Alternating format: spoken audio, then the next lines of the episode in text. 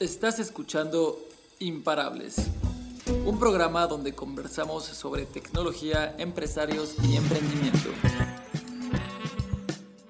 Muchísimas gracias por estar por acá, la verdad. Eh, sin más preámbulo, comencemos, ¿les parece? El desarrolla una relación exitosa con inversionistas. Muchas gracias por estar por acá. Y lo primero que les quería compartir, pues es, antes de cualquier ronda de inversión, ¿qué es lo que tenemos que hacer? Una startup muchas veces llega a las rondas de inversión sin tener muchísima información o sin tener lo que necesita, ¿no? Para presentar esta ronda de inversión.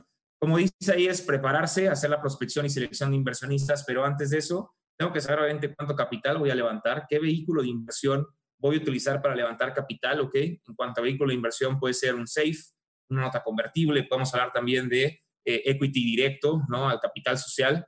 ¿Qué tipo de inversionistas, ¿no? Son los que me voy a acercar y esto sucede muchas veces eh, con las startups que se acercan a todos los fondos en vez de, analizar a qué fondos o a qué inversionistas deben ir, ¿no? Una startup que apenas está en etapa seed, pues no puede ir con un fondo de private equity, ¿no? De capital privado, porque muchas veces el ticket de ese fondo va a ser demasiado grande para esa startup. Entonces también definir mucho a qué tipo de inversionista nos acercamos. Y por último, cuáles son los requisitos o documentos que van a requerir sus inversionistas. ¿ok? Todo eso lo vamos a ver un poquito más a detalle más adelante. Sin embargo, son las cuatro principales. En la parte de requisitos o documentos que puede pedir un inversionista, ¿a qué me refiero? Pues diferentes fondos de inversión, inversionistas ángeles o un crowdfunding como nosotros, van a pedir documentos eh, legales, documentos fiscales, van a querer revisar mucho la compañía, cómo está funcionando esa compañía, ¿no? Y finalmente, eh, lo, que van a, lo que van a hacer, ¿no? Estas, eh, esos, esos inversionistas o estos fondos de inversión, pues ser analizar esos documentos y ver si realmente la oportunidad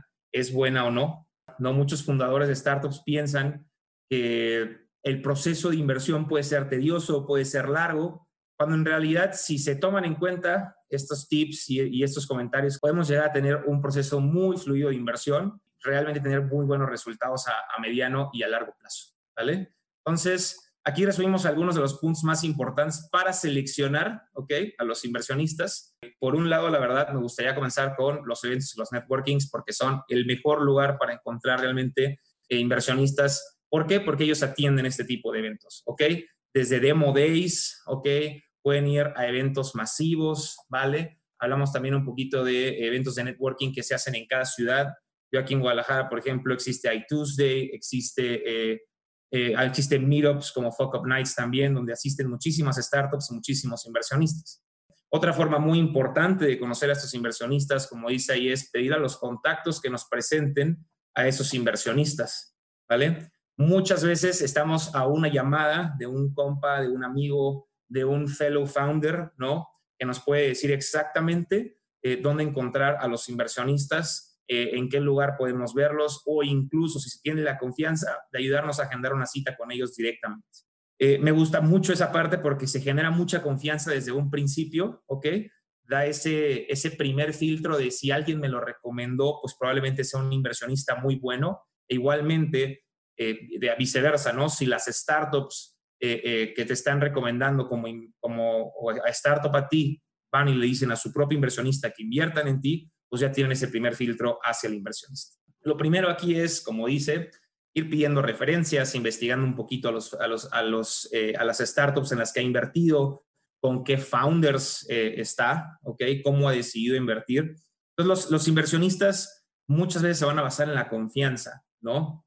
Podemos pedir al inversionista incluso referencias eh, de otras empresas que levantaron capital con ellos, investigarlos, como dice ahí, en Crunchbase o en AngelList, en noticieros. Hay muchísimas notas. Aprovecho para eh, platicarles un poquito también de contexto. Una empresa que está levantando a través de Arcángeles y que ahí pueden ustedes ver muchísimas noticias de las startups, en especial en toda Latinoamérica, ¿vale? Que es donde nosotros estamos enfocados como Arcángeles. Eh, esa confianza creo que va a ser el pilar de cualquier startup inversionista y esa confianza es la que se va a generar durante las primeras reuniones. Muy fácil perderla cuando se miente, cuando se presentan posterior a eso números erróneos, reportes erróneos. Y bueno, como vamos a hablar más adelante, los inversionistas son muchas veces conocidos como tiburones. Eh, no me gusta darles también eh, ese término porque a veces lo vemos como que roban pedazos muy grandes. Yo creo que más bien porque huelen la sangre. ¿Ok?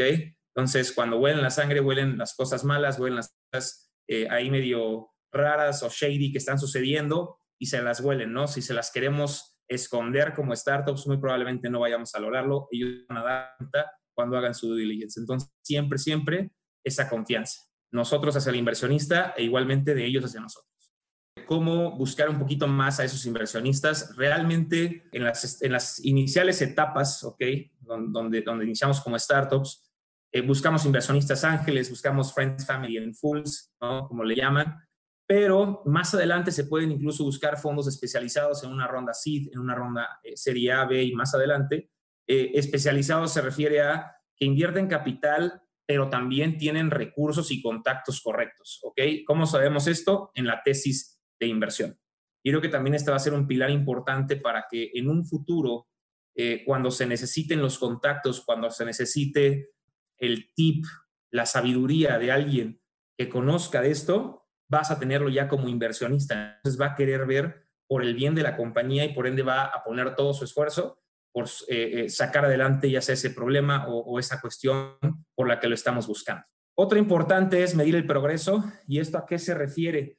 Bueno, importantísimo. Una vez que prospectas eh, a tus inversionistas, es importante ponerlos en una lista, medir el progreso con cada uno. Podemos poner un Gantt para saber cómo van midiéndose esos procesos yo recomiendo, como dice, hay una tabla donde pongamos cómo va el due diligence, ¿no? Cómo va eh, eh, los contactos con, la, con el inversionista. Si en esa lista ves que hay algunos que se están rezagando, bueno, probablemente sería bueno atacarlos un poco más y los que van más hacia adelante, darles ese seguimiento, ¿ok? Y yo recomiendo que nunca, nunca dejen de eh, tener esa lista, ¿vale? Porque como dice ahí, algunos te van a decir que no ahorita y en un futuro pueden decirte que sí.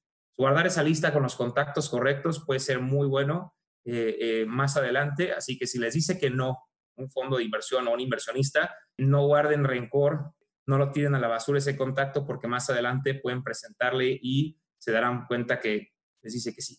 Como dice aquí, que antes de, eh, de seleccionar y presentar y ser aprobado, ¿no? Recomendamos muchísimo estos requisitos que la mayoría de los inversionistas les van a pedir. La mayoría es más, si es un fondo de inversión, es muy probable eh, que se los pidan de cajón. Un fondo de inversión que no pide este tipo de información muy probablemente no está lo suficientemente serio para evaluar las startups que, en las que quiere invertir. Y lo primero que creo que la mayoría tienen es un pitch deck, un one pager. En algunos casos piden un business model o, o un business plan que realmente en el ecosistema ya no se utiliza, ya no es algo muy común. Esto es algo de empresas más tradicionales, este documento de 20, 30 páginas que se utilizaba antes. En, este, en el caso de, las startups y de inversionistas que realmente van a invertir en startups, si piden un business plan es porque realmente ya quieren ver algo mucho más eh, eh, elaborado y a detalle. Sin embargo, como es el caso de la mayoría de las startups, deberían tener un modelo de inversión, un modelo de, de negocio, perdón, que sea lo suficientemente entendible en un pitch deck. E incluso si es fácil entender en un one pager, mejor aún. Lo, que lo siguiente que van a pedir, pues claro que va a ser toda la parte legal, desde actas constitutivas de la empresa, país de origen, filiales, LLCs. Si la empresa tiene filiales en otros países, les van a pedir esa parte, pero siempre tener el acta constitutiva y todos los documentos legales, asambleas, como dice ahí, ordinarias y extraordinarias, es muy recomendable porque el 99% lo va a pedir. ¿Por qué lo van a pedir? Muchas startups dicen, ¿por qué me van a pedir a mí esta información? Si es información privada, mejor que me firmen un NDA y lo que sea. Realmente, si no quieres compartir esta información con un fondo al que seriamente eh, le interesa invertir en ti como un socio y ser parte de esa acta constitutiva, algo probablemente estás escondiendo. No es común que, que los fondos incluso firmen un NDA, ¿vale? Una vez se los digo, en la mayoría no se los va a firmar porque no están ahí para copiarles, están ahí para invertirles. Entonces, si les gusta, van a invertir, si la, si la analizan, van a invertir y si no, simplemente no lo van a hacer, no van a estar copiando eh, ningún tipo de, de, modelo de negocio. ¿Ok? Entonces, como les digo, esos documentos legales, siempre tenerlos en un solo lugar. Por otro lado, vienen los contratos de inversión, ¿ok? Que han tenido con otros inversionistas que han estado en la startup y los datos de los mismos. Eh, muchos inversionistas no quieren que otros fondos vean que han invertido en una startup, entonces prácticamente no van a poder eh, invertir el fondo o el inversionista al que quieren ir si no dejan ver su eh, tabla accionaria, ¿vale? Y esos contratos ¿Por qué quieren ver los contratos? Para obviamente saber que eh, no tienen ningún upper hand los otros inversionistas. Muy, muy importante que los contratos siempre sean transparentes. Si se dan cuenta, esto es prácticamente transparencia, ¿no? Y es algo muy importante en el sector de inversión, la transparencia para el inversionista la transparencia de parte de, las startups, pues es importantísimo y por eso en, el capital privado es un poquito más complejo que en el capital público, como lo son las, las empresas en bolsa, porque ahí la información siempre está a la mano, mientras que aquí tienen que darse de manera privada a cada uno de los inversionistas, ¿ok? Otro dato importante, pues los financieros y fiscales, que muchas empresas dan sus financieros, pero sin auditar. Cuando no están auditados, pues puede haber ah, el chanchullo, como lo conocemos aquí en México, ¿no? Puede haber gato encerrado y puede ser que no, es, no estén correctamente evaluados eh, o, incluso puede ser que estén escondiendo algún tipo de información. Entonces, siempre tienen que estar auditados o recomendamos que estén auditados. Lo mejor es los del SAT, ¿verdad? Los de los de el SAT aquí en México, que es la Administración Tributaria. Sin embargo, si están auditados por un ente exterior, también funciona, que sea de nombre, obviamente, ese ente exterior. Y algo más dice ahí de financieros proyectados, y planificados para los años posteriores. Eh, como financiero, yo siempre recomiendo que haya proyecciones, al menos para saber cómo se van a usar los fondos de, inversión que van a entrar a la compañía. Entonces, si no existen eh, eh, esas proyecciones, muchas veces no se sabe en qué se van a utilizar los fondos en los que se está invirtiendo este inversionista. Yo recomiendo muchísimo que se tengan al menos tres años, lo mejor sería cinco.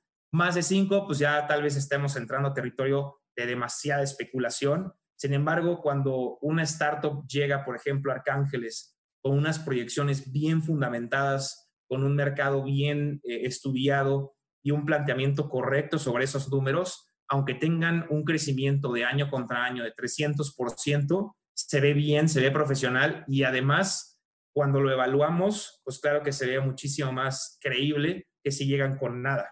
Como les había comentado ya, el vehículo de inversión que se va a utilizar en la ronda eh, muchas startups plantean para diferentes inversionistas varios vehículos de inversión.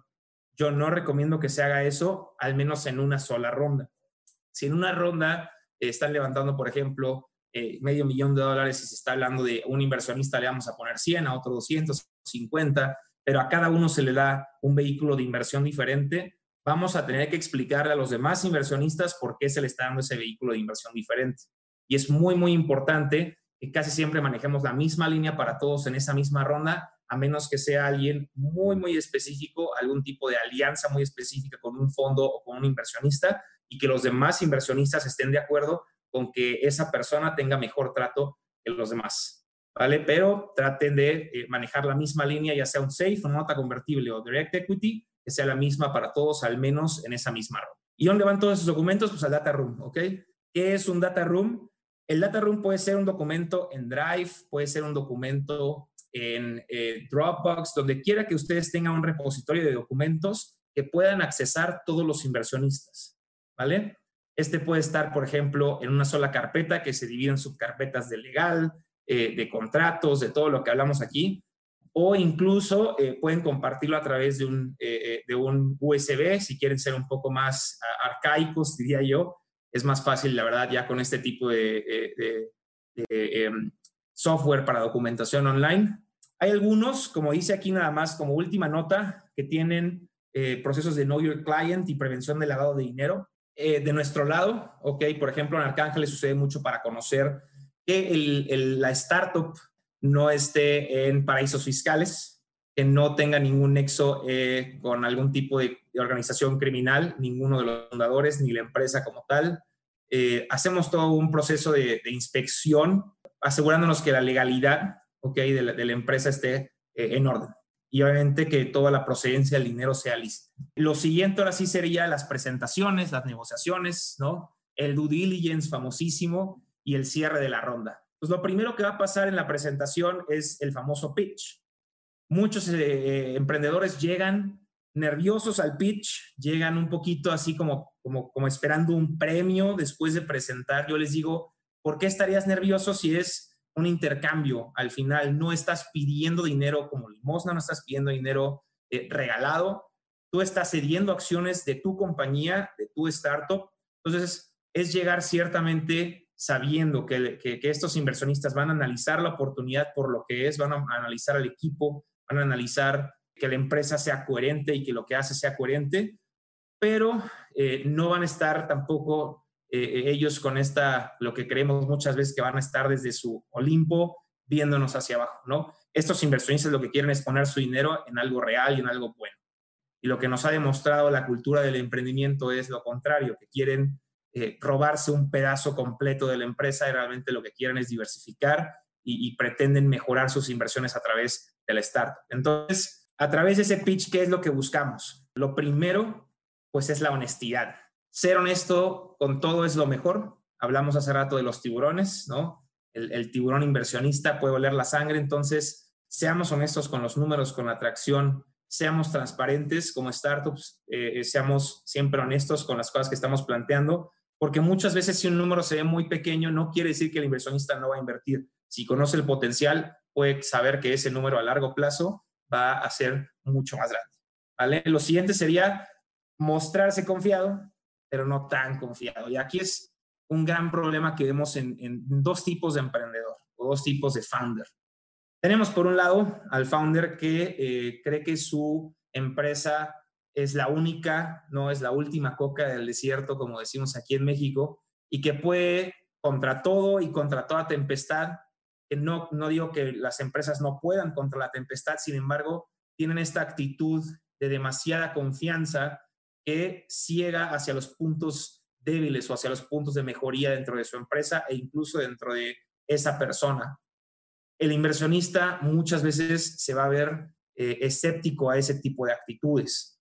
Y lo mismo va a ser del otro lado, el inversionista que ve a un emprendedor, a un founder que no tiene eh, confianza para nada, que lo ve minimizado ¿no? en una presentación, que lo ve con poca hambre de crecer, de crear, ¿vale? Va a tener el mismo efecto que el primero que, acabo de plantear. Entonces, es muy, muy importante mantenerse en ese balance, ¿ok? Como dice ahí, erguido, seguro de las palabras, respondiendo de manera calmada, nunca de manera exaltada a este tipo de, comentarios. La empresa eres tú y su gente. Los founders muchas veces llegan pensando que, que, que ellos solos van a poder hacerlo y realmente no tienen a un equipo detrás o founders equipos dentro de la empresa y realmente se van a fijar mucho en eso los inversionistas. En etapas tempranas y en algunas también avanzadas van a fijarse mucho en quiénes son ustedes. Y no nada más en quién es el founder, sino quién es, con quién se junta. Pueden hacer ese tipo de investigación. Cómo se desarrolla en ámbitos sociales para saber si realmente van a poder vender esto. Cómo se desarrolla en ámbitos técnicos, que es creo que lo más fácil de plantear muchas veces ni siquiera van a ver dónde estudió el founder, sino en qué ámbitos profesionales se desarrolló. ¿no? Van a ver qué tan bueno es para su mercado. Ya lograste las negociaciones, ¿ok? Imaginemos que eres aprobado, hubo un win-win. Ahora sigue poner las partes involucradas todas en un solo, eh, en, un, en, un solo lugar y hacer el due diligence y el cierre de, la campaña de inversión, ¿ok? Lo que yo recomiendo, y como dice aquí, lo primero es crear una tabla, ¿ok? Con los documentos que ya tienes y luego los que te falta obtener. ¿Por qué? Porque una cosa es que la empresa te apruebe y diga, ok, me gusta, voy a invertir en ti. Y otra cosa es que diga, vamos a invertir ahora sí. ¿Por qué? Porque falta el proceso de due diligence. Y ahí, como dice, eh, un abogado no te va a faltar nunca o no debería faltar en el proceso, puede ayudarte a poner todo en orden. No se, no escatimen en un abogado bueno y profesional ¿vale? Hay abogados que de hecho se dedican exclusivamente a startups y les pueden ayudar muchísimo a tener toda su documentación en orden. El data room, como les comentaba, háganlo lo antes posible. Va a ser mucho más fácil visualizar de manera muy palpable todos esos documentos y cuando necesiten compartirlo está a un clic de distancia. No es necesario mandarlo por correo, no es necesario ponerlo en un USB, eh, en un disco y mandarlo ¿no? por correos de México. Eso ya no se usa, entonces entre más fácil sea para el inversionista consultar todo esto en tiempo real, mejor. Además, que si eventualmente tienen que hacer cambios en esos documentos a través del proceso, pues se van a actualizar en tiempo real para el inversionista también. Un inversionista que quiere involucrarse en toda la operación, ¿ok? Ni siquiera lo contemplen. ¿Por qué? Mucha gente piensa que un inversionista les va a hacer la chamba del director comercial o el CEO o el CFO. Y eso es un error garrafal. Porque los inversionistas no están ahí para eso. Para eso te consigues un co-founder o para eso te consigues a un directivo. Los inversionistas que quieran meterse hasta adentro es, puede ser un, gran problema a largo plazo. Entonces, eh, nada más como paréntesis, recuerden que el inversionista es inversionista, no director, no eh, eh, puede ser presidente, honorable, si le quieren poner en las juntas administrativas, eso es totalmente válido, pero ya en la operación, por alguna razón, el emprendedor y los founders son los que van a estar en la operación y el inversionista va a poner el capital y el know-how necesario para sacar adelante la compañía, no la talacha. Para continuar, me gustaría eh, comentar que obviamente la información, una vez que ya se aprobó todo este proceso, fluye hacia ambos lados. El inversionista pide información, la compañía puede pedir información igual. ¿Qué significa esto? Oye, yo hice mi investigación y tengo estas dudas sobre esta transparencia del fondo, sobre cómo se maneja eh, la inversión, sobre la procedencia del mismo dinero incluso, porque créanme, no queremos a un socio que tenga problemas de procedencia de dinero. Entonces, es bien importante, como nosotros hicimos nuestra, eh, eh, pusimos de nuestra parte en dar confianza al inversionista, ellos también a las startups le tienen que dar la confianza, incluso si es necesario de saber la procedencia de, de, ese, de esa lana. Si es un inversionista individual, pues claro, lo mejor sería platicar con esa persona y saber hacia dónde va con esa lana. Eh, levantar la voz cuando algo no está bien o no suena correcto, hablarlo en ese momento. Es muy válido decir, ¿sabes qué? Déjame revisarlo con mi abogado, déjame revisarlo con mi gente y después te regreso a la contrapropuesta si es necesario hacerlo. Algo que muchas veces eh, eh, se ocupa, al menos en países, en México a veces es común, en algunos países asiáticos, ¿no? en China es común, en Japón no entonces, obviamente, conociendo la cultura, un pequeño regalo no está de más. Eh, algo como un, algo conmemorativo, incluso no antes de que suceda el cierre de todo esto, sino después. Una vez que te firmaron eh, y dicen, sabes que ya vamos a invertir en ti, bueno, un ticket a una obra de teatro, entradas para, para obra de teatro, una botella de vino, ¿no? Eh, o platica un poco más con el inversionista para ver qué le gusta, ¿ok? Eh, este regalo, como dice, no puede salir del bolsillo de la empresa, ¿ok? Siempre tiene que ser el bolsillo propio del founder o de los founders, ¿ok? Como dice ahí, no es, puede ser adulación, puede parecer que estamos tratando de convencerlo, por eso yo recomiendo que sea hasta que se cierre el trato como un objeto de conmemoración para esa fecha importante donde ahora son socios. Y de ahí en adelante, pues invitar al, inversionista a comer de vez en cuando o a una cena o echarle una llamada para ver cómo está. Créame que es muy válido, pero vamos a ver qué realmente necesita el inversionista una vez que ya hizo todo este proceso de invertir en la compañía. ¿ok? Y así viene la relación continua, los reportes y el follow-on. ¿ok? Y como dice ahí, muchas veces encuentra la inversión del founder o la compañía, dice que chido, muchas gracias, y se olvida del inversionista.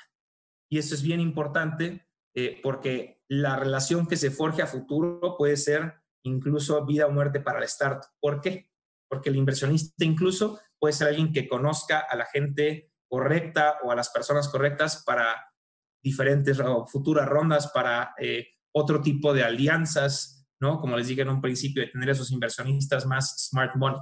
¿Qué sucede entonces? Lo primero es definir forma, fecha y lugar. La mayoría de los fondos institucionales te van a pedir un reporte trimestral. Va a traer los puntos específicos que, se ven en la mayoría de esos reportes. Entonces, definir, como dice ahí, forma, fecha y lugar, forma, cómo se va a entregar. Por correo, en una plataforma, vamos a mandarlo en un solo correo, en un PDF, todas esas formas son importantes.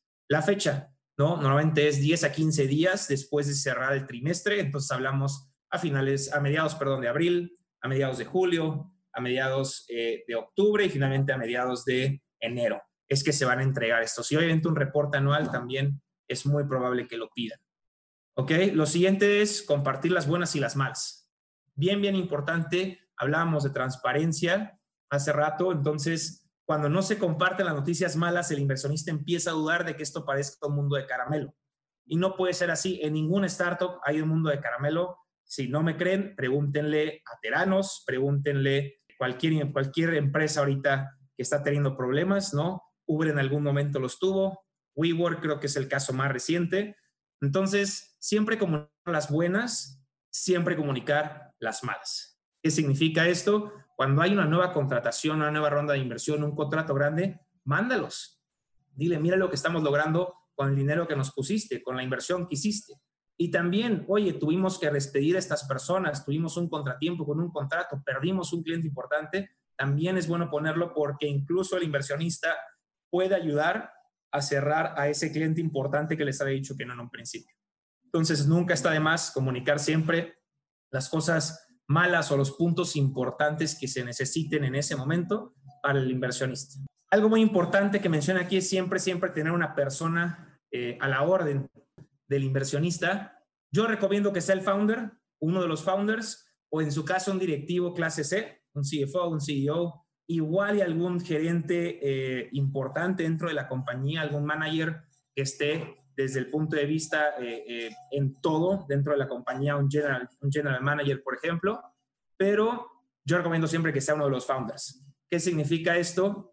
que si el inversionista necesita hablar contigo, sí, ciertamente no podemos hablar con ellos todas las semanas, todos los días, hacerle eh, al menos un pequeño espacio en la agenda, ¿vale? Por alguna razón quiere hacerlo, tal vez nos quiere platicar sobre alguna posible alianza, nos quiere platicar sobre cómo mejorar algo específico. Recuerden, no es un directivo, entonces cuando se mete es porque probablemente tiene algo importante que decir. Es muy, muy, muy bueno tener siempre alguien a la orden de ese inversionista y no ignorar.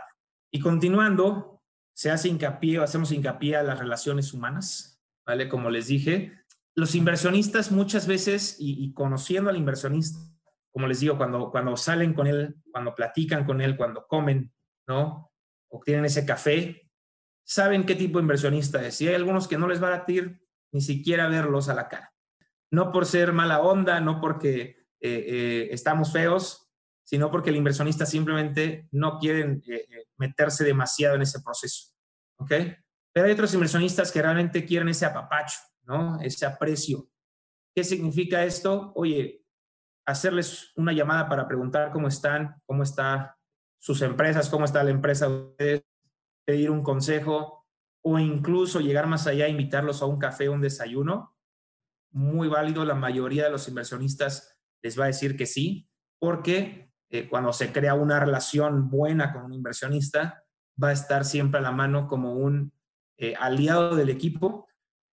No todos, obviamente, hay quien dice el inversionista puede ser un amigo, eso ya es a criterio de cada quien, pero eh, si bien un mentor podría llegar a ser, eso es totalmente válido. Otra muy, muy importante, y es algo que platicábamos, que qué pasa cuando la, la, relación mejora a futuro o continúa siendo una relación fructífera. Bueno, siguen las famosas rondas follow-on. ¿Qué significa follow-on? Que un inversionista que en una ronda, por ejemplo, pre-seed, te puso capital, en una ronda seed o una serie A puede volver a poner capital y a eso se le llama una ronda follow-on. Muchas son clave para las startups, los inversionistas las consideran muy buenas porque significa que la empresa está creciendo y que siguen confiando en la empresa. No significa que si tú le ofreces a un inversionista una ronda follow-on y te dice que no, estás haciendo algo mal. Simplemente cuando dice que sí es probablemente porque ya tenía planeado y estaba contemplado tener esa ronda follow-on y al que no, pues simplemente no, no tuvo esa ronda eh, de follow-on contigo. Hoy, una vez más, conozcamos mejor al inversionista para saber qué quiere a futuro empresa y no nada más tener su capital y listo. ¿Ok? E incluso, como dice ahí, un inversionista ahorita es un, eh, un potencial inversionista después, pues es obvio, ¿no? Hay algunos que te van a poner eh, a los contactos correctos para que te den hasta un éxito. Estos son algunos de los puntos importantes a considerar para tener eh, una mejor relación con inversionistas. La verdad es que son tips que mucha gente considera sentido común o básicos, pero a veces se nos olvida y la verdad es que pues, son muy, muy importantes para continuar y forjar mejores relaciones humanas.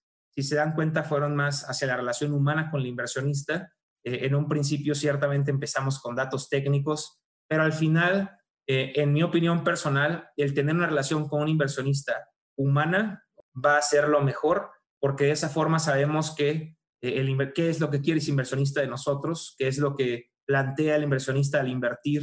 Si tiene un exit, este inversionista dentro de su compañía va a estar muy feliz y se va a generar una relación increíble a largo plazo. eh, me gustaría mucho invitarlos a que se unan a la página de arcángeles.com en Facebook. Actualmente está como arcángeles.co, pero también pueden encontrarlos como arcángeles.com en la web. Denle like, compartan, ¿ok? Tenemos muchísima información, muchísimo contenido clave para inversionistas y para startups. Eh, agradezco muchísimo el tiempo que estuvieron compartiendo con nosotros y estamos en contacto próximamente. Estás escuchando Imparables, un programa donde conversamos sobre tecnología, empresarios y emprendimiento.